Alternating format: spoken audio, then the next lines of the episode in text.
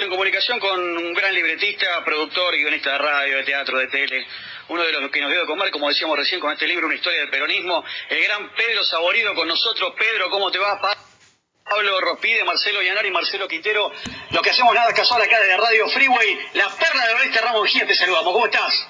Muy bien, che, ¿qué dicen? ¿Qué tal, Pedro? Bueno, eh, agradecerte el contacto y bueno, como te decíamos, no, nos diste sin, sin darte cuenta de, comer todo este año, porque prácticamente lo hemos leído de manera eh, casi completa. Este Consecutiva cada semana. Este fabuloso libro. Bueno, acá somos todos contemporáneos tuyos, tenemos edades similares, somos peronistas, eh, militantes y demás.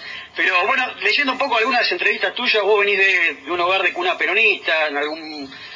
Leí por ahí que tu abuelo y tu viejo eran socialistas, que después, bueno, abrevaron en el peronismo. Eh, la política en, tu hogar, digamos, original, era, era importante, era discutir, porque te cuento, mi familia, yo tengo familia gorila, y hemos tenido por ahí algún domingo donde se han, se revoleado hasta la fuente de los fideos en esas discusiones. No sé si por ahí, desde la política en tu casa, eh, tenías esos problemas o, la política era importante eh, para, la discusión familiar.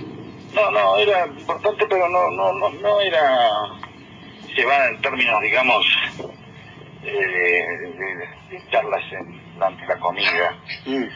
Eh, incluso mi papá era una cosa que más que se hablaban eh, escasamente de, uno, de a dos, y, nunca como en un motivo de, conversación cotidiana, ¿sí? Mm. En la mesa y eso, sino que, uh, bueno, empezamos, salía el tema y se charlaba, pero no se prolongaba mucho. Y de hecho había la familia más grande de mi, de vieja, que eran muchos hermanos, en la... Se ve que había, había habido alguna vez algo. Entonces yo de chico lo que veía era asistía a rápidos controles este, sobre los niveles de la discusión. O sea, cuando empezaba a tomarse un poco de, empezaban a empezar a alzar algunas voces o algunas cosas así, rápidamente se empezó a intervenir, alguien deshacía. En el caso de que, que esa primera o segunda maniobra no funcionara eh, y la, escalada volvía, digamos, a, a intensificarse, mi tía Blanca decía, basta, o sea, había una cosa matriarcal. Claro.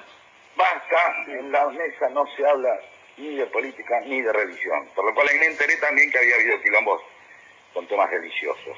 ¿sí?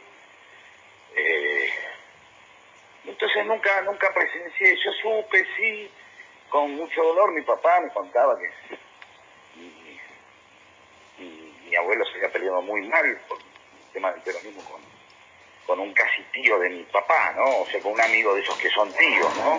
Claro. Eh, de repente, como, como cuando aparecen novedades, esas intensificaciones que provocan determinados cambios, eh, como que provoca a veces el peronismo, no pueden ser asimilados de, alguna manera y ahí quedan, quedan en discusión, ¿no? Queda una discusión permanente. Seguramente antes habría pasado con radicales y conservadores, radicales personalistas y antipersonalistas. No, no es una exclusividad de, del peronismo, ya se sabe, antes eh, está Pellegrini, y siempre, siempre, siempre unitarios y federales, y, dentro de unitarios y federales había sus divisiones, como cuando los milicos, acá estaban los azules y los colorados, es decir, la perspectiva siempre que hace un agrupamiento o algo en disputa, siempre había el mismo, dentro del peronismo las hay, dentro del trotskismo también, y, dentro del PRO también las debe haber. Claro. Eh, Pedro, le a ver entre ustedes también. Son tres. Sí, tres, sí, verdad. Una vez se alinean dos contra uno, a veces son... Por supuesto. sí. A veces los tres están en desacuerdo con tres puntos distintos. Alguien tiene que, gestionar ahí una tramitación para que las cosas no se vayan al carajo. Mm. Eh, te aparece en cualquier momento, hasta para planear a qué pizzería se va, puede aparecer eso, ¿no? Tal cual. Tal cual, sí, sí. Ahora, eh, Te, interrumpo, eh, te saluda Marcelo, Pedro, un gusto. Hola, Marcelo. Eh, digo, porque yo, te, vos creo que sos de la zona sur, criado en la zona sur, yo soy de la zona oeste. Digo, yo viví esas mesas familiares, como relataba vos justamente, pero además, eh, además de esa mesa familiar, también estaba la cuadra, el vecino, eh, que yo, en mi caso el de al lado era Gorila, en realidad Gorila hoy, era un radical, el que seguía era un peronista que se juntaba con mi abuelo, pero digo, eh, así como bien relatás vos, que había la tía Blanca que decía, bueno, basta, hasta acá llegamos, eh, yo recuerdo en mi infancia, en mi adolescencia, que existía esta discusión, radicales peronistas, antiperonistas peronistas, pero no estaba esta cosa de, si se quiere, de hoy, de odio casi faccioso, ¿no? Digo, de un extremo determinante. Pero, pero, claro, pero por ahí hay, hay, unos extremos ahí que no, de, de, casi se vuelven tabú, pero bueno, tampoco se mata tanta gente por política hoy, ¿no? Este, creo que casi no se matan. Por suerte. No, bueno, por eso digo, en realidad lo que hay es un dramatismo eh, y una exacerbación eh, de una política que también brinda un lugar para este, depositar algunos este, algunas frustraciones que obviamente que, o insatisfacciones que da la vida este, que da la vida que da el capitalismo. El capitalismo no puede satisfacer a todos eh, aún aún en aquello que se acepta no digo bueno yo voy a aceptar una vida de consumo y sin contradicciones, bueno, pues si no me alcanza la guita, este va a ser, me, me comprar una frustración en realidad, ¿no? Tal cual. Este, ahí aparece el famoso, no es tan rico el que más tiene, sino que el que menos necesita, en realidad está apelando a una maniobra para esquivar las frustraciones de, de, la avaricia, ¿no? Pues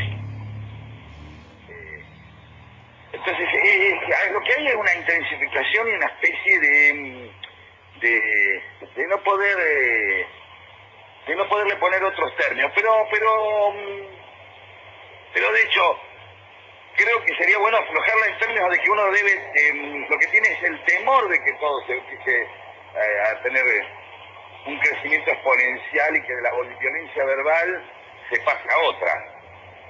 ¿Sí? Ahí me parece que está el cuidado esa tensión que aparece cuando de pronto se le pone una palabra tan fuerte como grieta, ¿no? Que no, es, una, es una palabra que indica algo violento, algo que se está rompiendo, algo que está partido. Dice, che, mirá, acá hay una grieta entre mi vecino, yo, y, de pronto diciendo, no, no es una grieta, es una diversidad de voces. Claro. No, y entonces ya cambia la cosa. Dice, mirá qué bien, hay diversidad de voces. Eh, voces eh, eh, entre la hinchada de Platense y la de colegiales, no hay enfrentamientos, hay diversidad de voces. Cada uno opina que, la pasión y el amor están puestos en algo distinto, que tal equipo es mejor que el otro, que o tal club merece. Entonces ahí aparece también la manera del lugar donde uno se planta para mirarlo, porque también está la emoción de mirarlo desde ese lugar, eh, que es el drama, eh, digamos, las ganas de vivir un drama, la invitación a vivir una, una un, un, dramatismo que no está por ahí. Pues, mirá, antes la gente se mataba, qué sé yo. La, y queda gente que no se habla, hay cosas por las que no se habla también por tema guita, por... Claro, claro, por guardar forma. Temas, no, sé, no puedo hablar con mi cuñado, dice un tipo. No, no, tan grave es. A mí me pasa. No puedo, hablar de política como yo. No hablé de política, qué sé yo. Ya está, listo. Vamos a suponer, a ver. Sí. Eh, ¿Cuántos ateos hay en esa mesa de tres?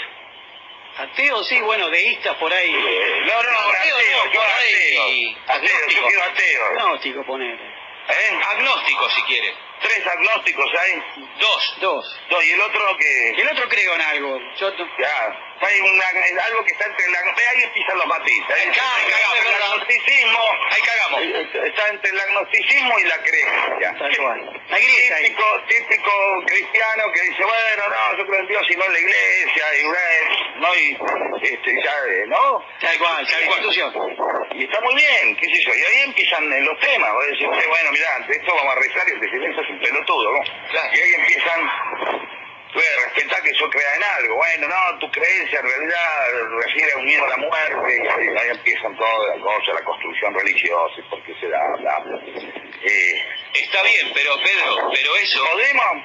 Digo, no, es que esa... De manija eh, con respecto a alguna decisión que tenga que ver con algo que implique algo en la vida. Porque mientras no hay una, un problema vital no pasa nada. Ahora, si resulta que viene alguien y eh, le dice, bueno, mira, al agnóstico le vamos a pagar, al agnóstico creciente le vamos a pagar un poco menos. Y ahí, eh, ¿se entiende? Ahí Sí, empieza- totalmente. Ahí aflora el capitalismo. Y ahí empieza a aflorar los merecimientos o no, pero ¿por qué? Yo sí creo merezco más que el que no cree, ¿no? Y ahí empieza el tema de los merecimientos, que es gran parte del aspiracional, que no está mal, aspirar, eh, que provoca la grieta. El merecimiento, ¿no? Yo merezco otra cosa, ¿por qué le dan a él y a mí no? ¿Por qué? ¿Entendés? Sí, totalmente. Pero es inherente eso un poco a la condición humana, ¿no? El tema de... Eh, sí, pero yo, es me rompo de culo, conflicto. yo me rompo más que el otro porque me da lo mismo, o sea... Seguro, cualquier cosa válida en un momento, este, vos tenés una materia disponible a quejarte. mm. Yo le hago un corte más psicológico, incluso y más, si querés, fatal,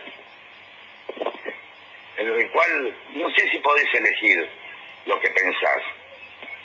Ah, Me parece que por ahí quedaste así. El tipo quedó gorila, tuvo unas determinadas experiencias en su vida que conjugada, conjugada con determinada matriz este, este, neurótica, y él queda gorila, el tipo quedó gorila. ¿Y cómo qué hacemos con el tipo? No vuelve. Quedó gorila, el tipo que merece, ¿no? Imagínate una persona que por esas cosas de la vida eh, tiene un, un almacén o un kiosco y lo afanan cinco veces en un mes. Mm. Y vos después estás que decís, bueno, mira, al tipo el garantismo un poco no le cabe. Eh, claro, ¿por Claro, qué? ¿Por qué? Claro, ¿Eh? claro. Y sí, qué sé yo, vamos, ¿a ustedes los afanaron alguna vez? Sí, sí, claro, sí. Bueno, qué sé yo, yo, uno de cada diez que afanan te dice, bueno, sí. Pero no pensás en la redistribución del ingreso en el momento que por ahí te están chafando. No, claro, no. Es una emoción un poco más tosca Mm. que un análisis político, ¿no? Entonces ahí me parece que a aparecer el, el problema precisamente de cómo se tramita esa emoción y bueno, si el tipo no encuentra soluciones, si lo afanan cinco veces, si ya tienen que modificar, si pasó por una situación traumática donde le pusieron un fierro en la cabeza, y será responsabilidad del Estado que se arme un fascista que quiera matar gente Tal cual. por lo que le ha pasado. Digo, no, no- con esto no quiero este, justificar nada. No, no, simplemente clarísimo. Sí, sí, sí. Es, eh, es, eh, que Se cosas que ocurren, ¿no? Entonces que nosotros, eh, ¿cómo vas a decir eso? ¿Qué sé yo la experiencia que tuvo con el peronismo? ¿Qué sé yo? Entonces, después entiendo, uy, no es solidario. Dice, no es solidario el tipo. ¿Qué crees? ¿Qué vamos a hacer? Digo, che, los que viajan al exterior, ¿vale? se quejan de sí. ¿Qué están pensando? Y con esto no quiero decir que lo justifico, me parece bárbaro que seamos todos de una manera o de otra, simplemente que es. Y ante eso hay que ver cómo hacemos, más que indignarnos, que es un deporte también, ¿no? Porque en, en tu propia indignación este, te lucís, hay un ejercicio de la vanidad, ¿no? La impotencia y la vanidad se arman una trampa juntos y te indignás. Que es una manera elegante y vanidosa de ser impotente. Pedro, te planteo algo... A la mierda. No, no, No, perfecto, para nada. Perfecto. Me parece que en otra vida, en otra vida vos fuiste psicólogo, laburaste con Freud o algo. No, no sé, No pero... sé. eh, no, no, no. venta. Yo sé, aparte yo sé que estaban mirando los WhatsApp mientras yo hablaba.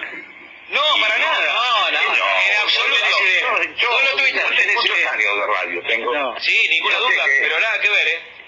No. No, no, no, que no les creo. Uno, un WhatsApp miraron. No, no, tenemos, no tenemos ni los celulares en la mesa. Te, te planteo algo lúdico, Pedro. eh, Sí. si vos no hubieras laburado, no sos el, el, el, el- personaje, sos hoy lo que representás. Vos laburabas, por ejemplo, en una agencia de turismo y tenías que ir hasta Ezeiza a buscar un tipo que viene de Copenhague, que viene de Dinamarca con el cartelito ahí, anunciándote en el Sí. hall de la terminal eh, A, y tenés que explicarle a ese tipo sin palabras, que ya es complicado explicar el peronismo para el argentino que está dentro, para el extranjero, mostrándole determinados lugares de Buenos Aires. Y el tema es, no podés hacer referencia a íconos del peronómetro, ni el Chori, ni figuras de Perón y Evita. ¿Qué, ¿A dónde lo llevas a ese tipo para mostrarle lo que puede ser el peronismo en Buenos Aires? A Ciudad Evita. Muy bien, muy bien, claro, ya está, Está bien. listo. sí. Hay que verla de arriba, ¿no? Está medio formada ahora. Pero no importa, pero Sí. yo digo, mira, ya a la gente se le dio la posibilidad de que también tenga una vida linda, que no estén amontonados en un monobloc, que no que pudieran tener el sueño en una casita que podía venía en la tele, que en la tele, perdón, en el cine, que era lo que decía Evita. Chanecito californiano quería Evita. Exactamente. Sí. Y a su vez el chalet californiano es un derivado de, un- una casa mexicana, hoy me lo explicó Daniel Santoro. Ah, mirá vos. y a su vez viene de Sevilla. Mirá la- la- el recorrido que hace. Interesante. Y que en su momento fue criticada por sectores eh, más tradicionalistas imperialistas nacionalistas como Castiñeca de Dios, que le, le hacían un reclamo a Evita, che, esto es californiano, es como este, darle un lugar a, a la penetración del imperio que, que habría que hacer algo más neocolonial con respecto a raíces españolas. Y eh, Evita simplemente les contestó que eso de la- a la gente hay que cumplirle el sueño, ¿no? Hay que tratar de que lo que soñaron lo tengan, que tengan esta... Y es una vida burguesa, ¿no? Que viene en las películas, algo sencillo, lindo. Claro, pero a ella le propusieron hacer palomares y ella dijo, no, quiero que le hagan chalet. Exactamente, la misma historia Sí. esa que No, he escuchado por ahí que la hicimos, la, Sí. la charlamos muchas veces con, con Santoro, ¿no? Ujú. Y eso, eso se lo dijo a, al arquitecto Francisco Bullrich. Ah. ¿sí? Justamente. Eh, eh, y, y en ese lugar em, me parece que podéis empezar a, a explicarlo al peronismo en términos de, eh, de, de una realidad, más explicar de, qué era lo que terminaba haciendo, no las cargas después que le ponían unos y otros. y- el peronismo me parece que siempre fue eso, una, una, un hecho, una realidad pero de la cual a veces se desprendían este, doctrinas, dogmas, y todo aquello que en realidad siempre viene a, a mantener una fe, pero en hacer cosas, digamos, el, el- el- el resultado es finalmente lo que tenés que medir, ¿no? Ujú. Tal cual. Y esto no quiere decir que voy a justificar que maten gente, no, No, que- claro. no, no, me refiero a... No me importa qué intención ha tenido el, el macrismo, han- la gente está peor, sencillo, Hay una realidad efectiva. exactamente. La última de mi parte, Pedro. Sí. Marcelo te vuelve a hablar. Sí. Y digo, eh, a partir de una polémica que, que se suscitó hace poquito por una publicación de Rep sobre Sí. unos dibujos sobre Evita, eh, Sí. eh, la pregunta mía y la última y la final para mí es, eh, ¿hay algún tipo de prurito que vos te pongas? ¿Hay un límite en el humor? Mira, no, qué sé yo, el límite se pone cada artista y las consecuencias que puede sufrir por eso vienen después. Este, soy amigo de Rey, voy a hacer una charla con él ahora. Estas cosas ocurren. Eh, No, pero iba a decir, efectivamente, digo, a un tipo le molestó, le molestó, qué sé yo, el problema es pasamos al terreno de la amenaza, y qué sé yo, ahí empieza el problema, y ¿dónde paramos? Es como Charlie Hebdo, ¿dónde paramos? No, lo que iba a decir, a vos te planteás en algún momento, vos como creativo, No, no, no, no. no, no hay un límite, ¿no? No, el límite es el que vos... A ver, no tenés límite de nada. ¿Qué crees? Hacemos chistes Claro. de Madre de Plaza de Mayo y desaparecido, lo hacemos. Después bancate las consecuencias. Exactamente. Mismas las tuyas, Ujú. o de tu compañía, decir, che, te fuiste al carajo. Claro. O esto, lo otro. O alguien que te llama y te dice, me dolió el chiste. Uno puede agarrar el, el bullying que es, Y es eso, justamente. ¿no? Sí. Es alguna tramitación y eh, al final te calentaste. Y bueno, y sí, me calenté. Hay gente que se calienta antes, otro se calienta, otro no le importa. Claro. Yo pude, pude esquivar con el humor el ser bulineado, porque era horrible jugando al fútbol, horrible, Mm. y me las arreglé, pero del otro lado hay algo hostil también cuando cuando no hay determinadas correcciones en los comportamientos. Los niños suelen ser crueles. Uf. Eh, entonces, sí, en el momento hubiera sido que a mí me pongan un límite con alguna broma que he hecho, hubiera sido tan bueno como que alguna vez yo hubiera deseado que esa broma no me la hagan. Claro. ¿No? Eh, que aparece un lado psicópata del humor ahí, ¿no? Pedro, leí por ahí, bueno, eh, leyendo entrevistas tuyas, que vos te criaste, te criaste, no, te educaste en la escuela primaria de curas tercermundistas. Y la cuestión... No, monjas. Monjas, bueno. Sí. Yo también soy de, de curas salesianos, hemos hecho laburo barrial en villas y demás.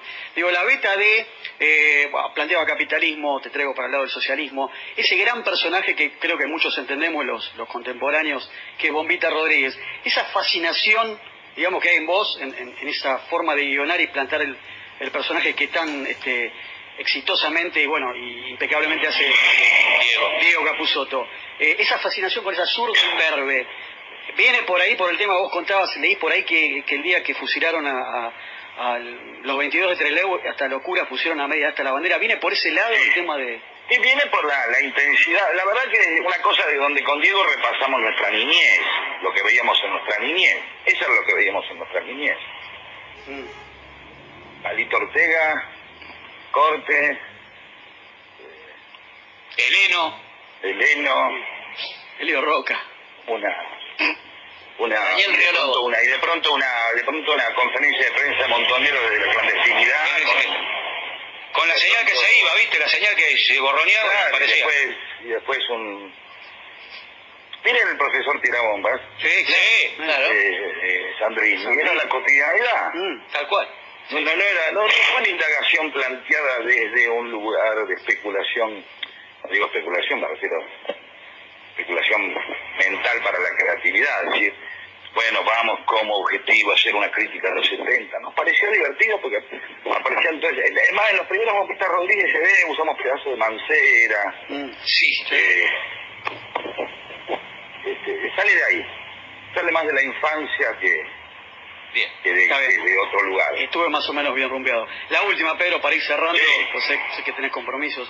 Eh, si tuvieras que escribir un libro que no fuera de fútbol, que ya lo hiciste, o de peronismo, uno que ahora por ahí viene el, tomo 2, como venís este, cerrando este libro con, con, una parte siguiente, eh, ¿de qué te gustaría escribir? Pues yo te veo muy, digamos, salvando la distancia, por ahí te parece mucho el elogio, esa línea medio Roberto Arde, ser un fino observador, ¿no?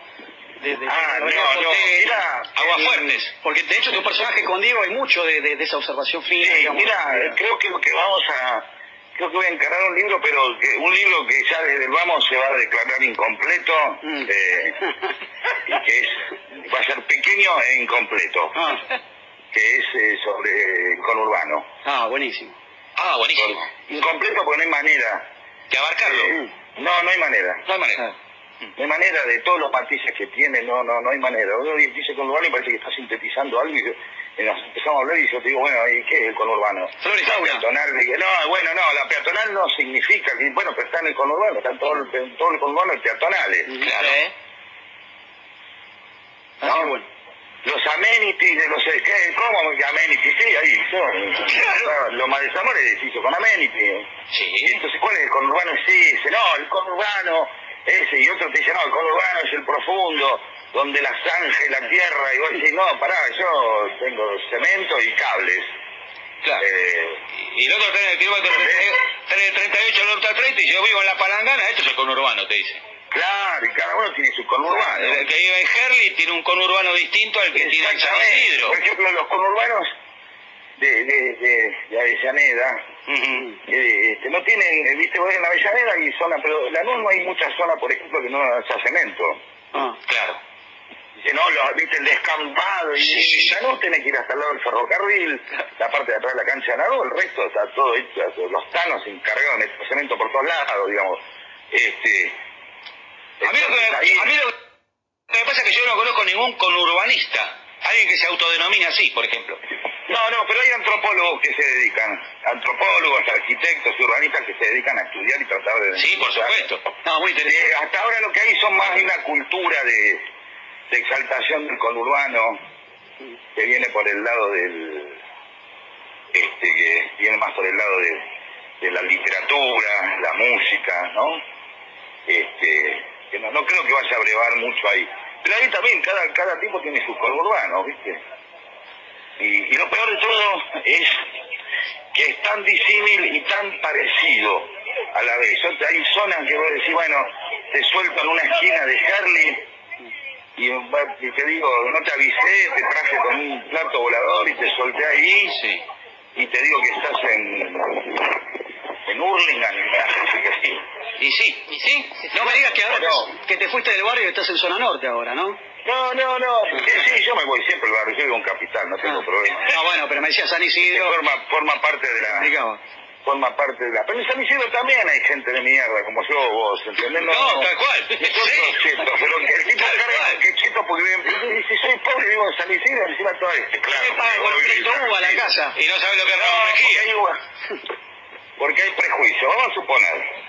Te manda un amigo, una pareja de amigos tuyos, se va a Punta del Este y otra pareja se va a Bariloche. Sí. Y te mandan fotos. ¿Quién es el hippie? El de Bariloche. Y pero vos por ahí decís, tipo fue a Punta del Este para un ambiente, en la Gorlero, primer piso. Para conocer. Claro. No, no, porque fue ahí, qué sé yo. Si Evita viviera, iría a Punta del Este, te armás. bueno, pero la revolución. Mira, Rosara fue el Conrad, así que... Eh, por eso, digo, entonces, pero no, Bariloche, por ahí el tipo está en Bariloche, pero está en un country de Bariloche, como es el que está en el Lago Gutiérrez, que es tremendo. Tremendo, sí, conozco el lugar. Claro, y, este, pero ya uno, el, ya el, la, la, la, semántica ya funciona de una manera que determina una, una realidad. Bariloche, ya bueno, Punta del Este, ya Cheto, San Isidro, Cheto. Claro. Ramón Mejía, Cheto. Castelar, claro, Ramón Mejía. Ramón Mejía, Cheto. Cheto, Ramón Mejía. No, bueno, mirá. No, para nada. Cuatro o cinco cuadras. Ya tenés tres que Tal cual. Pero, bueno, agradecerte este contacto entonces con, con Nada Casual. Bueno, la verdad que la charla estuvo estuvo buena. Tratamos de salir un poco, digamos, del, del, cliché, de lo que te preguntan, que debes estar medio hinchado la bola ya, pero buscamos llevarla por otro lado. Así que espero que te hayas sentido a gusto y, este, bueno, agradecerte nuevamente este contacto con nosotros. Dale, dale. Nos vemos, loco. Un abrazo. gracias. gracias. Pedro. Bueno, ahí pasaba Pedro Saborido, ¿no? El tipo con el que este año, en la décima edición, hemos recorrido su libro, mm. eh, martes a martes, en la palabra de Pide, ¿no? En la locución de Pablo, eh, hemos ido leyendo este gran libro que se, llama, justamente una historia del peronismo, en 27 relatos, 74 reflexiones y más de 1140 metáforas que pueden servir para el regocijo del simpatizante como valiosa información para el desconocedor o el extranjero, o también como guía práctica para que el antiperonista. Pueda acabar de una vez por todas con el monstruo que desde hace más de 70 años. Azota a la Argentina.